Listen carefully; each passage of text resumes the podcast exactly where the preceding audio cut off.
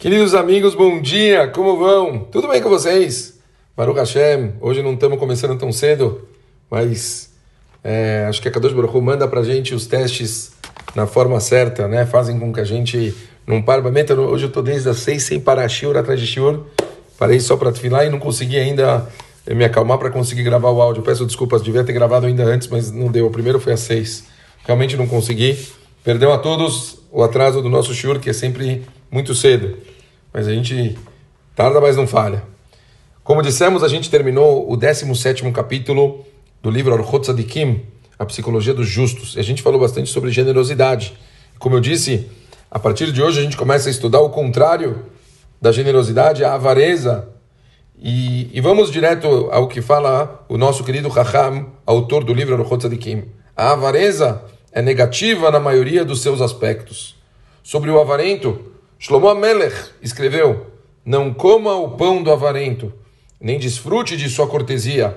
Ele te pedirá para comer e beber, mas seu coração não estará contigo.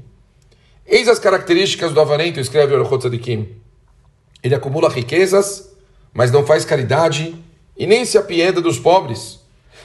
É mesquinho quando negocia com um companheiro e não lhe concede nada. Não veste nem alimenta os desamparados e não permite que ninguém desfrute do que possui.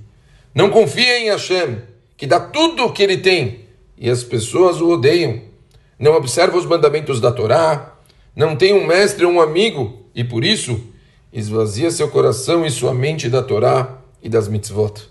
É extremamente cruel com os que o rodeiam, não é generoso com ninguém o pior tipo de avarento é aquele que é miserável com o seu conhecimento da Torá, pois não perderia nada se compartilhasse seu saber com outros, tal qual o fogo, que não diminui nem se extingue ao ser usado para acender ou iluminar alguma coisa. Sobre uma pessoa assim está escrito: quem nega o trigo é amaldiçoado pelos outros. Por outro lado, as escrituras escrevem a respeito do generoso: bênçãos repousam sobre quem provê o próximo. Esse versículo fala literalmente sobre caridade e metaforicamente sobre o saber. Pashut, o livro deixa claríssimo na nossa introdução a respeito desse assunto. Uma pessoa que ela é egoísta, egoísta a tal ponto de não conseguir dividir nada com ninguém. E quando dissemos não dividir nada com ninguém, não falamos necessariamente e especificamente de dinheiro, mas até mesmo sabedoria, conhecimento, carinho, amor, tempo, qualquer coisa. Essa pessoa, ela fica o tempo todo focada em si mesma, no próprio sucesso, não tem amigos, não tem família, companheiros, é uma pessoa que se preocupa somente com si mesmo.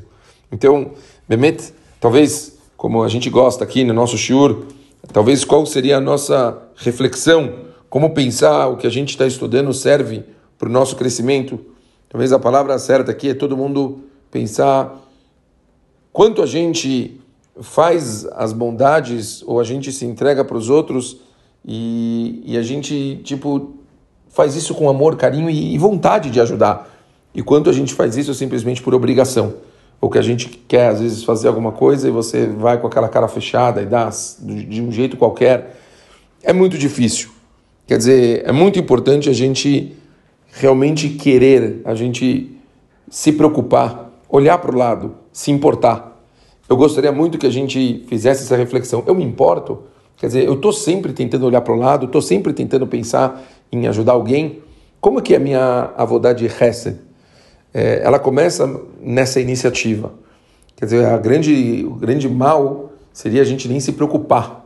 Às vezes, levar para o ato prático leva um tempo mas pelo menos se a gente conseguisse trabalhar nesse lado psicológico de querer, isso com certeza já vai fazer uma diferença muito, muito grande. Tá bom, pessoal? Amanhã a gente continua. Um beijo grande para todo mundo e valeu, ótimo dia.